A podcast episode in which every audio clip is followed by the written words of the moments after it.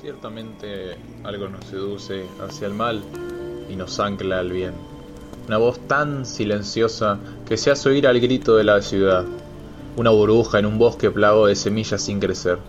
A lo lejos, en el castillo, los lobos duermen y los reyes descansan. Su brújula es desatinada y un muchacho de los cielos ha atrapado la luz.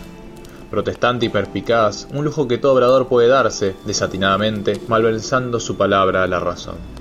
Un dibujo a mi espalda, un ángel de la guarda en mi reloj. Todos los días son destino, y mi mirada culmina en la bahía donde descansa el pecado y preciado bote de los recuerdos. Ansiarás volver a beber el agua, tus penas se irán, olvidarás los lamentos y quitarás la resina de tu historial humano. Serás y volverás a girar. Jugarás con los jilgueros hasta la hora de cenar, donde solo queda tiempo en tu soñar. La campana de vibranium y ojos magnetizados por la caída.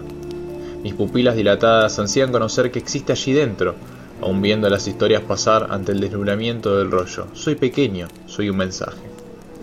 Todo está aquí, y nada escapa de mis manos. El polvo se añade a mi piel y el cosquilleo desdobla el reloj ante el sinfín de calamitosos gritos de catacumba escondidos en mi piel. Esta sensación tan extraña disuelve el aire y respiro de mí hasta las palabras que jamás he dicho. Soy el santuario de misterios que jamás se ocultó. Levito entre los vivos y renazco entre los muertos. Lazarillo de fuego al inicio de la oscuridad ha sido mi guía en este conventillo de alusiones. Lo superfluo es aire y observo los espejos como si de mi reflejo se tratase. Agua de luna, se disipa el mar ante mis ojos y las piedras ha de ser ciénagas vísperas de sol. Dichosos los olivos que recubren el tacto y desprende lo animal.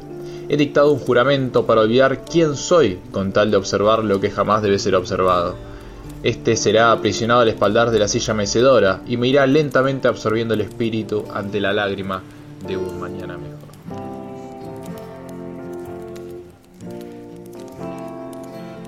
O sea, a mí me lo dijo un psicólogo que vos estás enamorado cuando tenés miedo.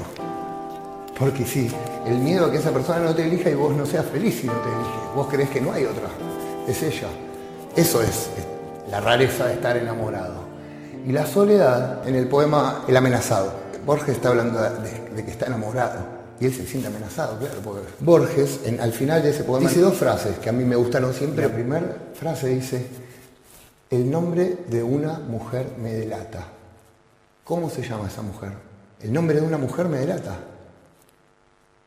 Soledad se llama esa mujer.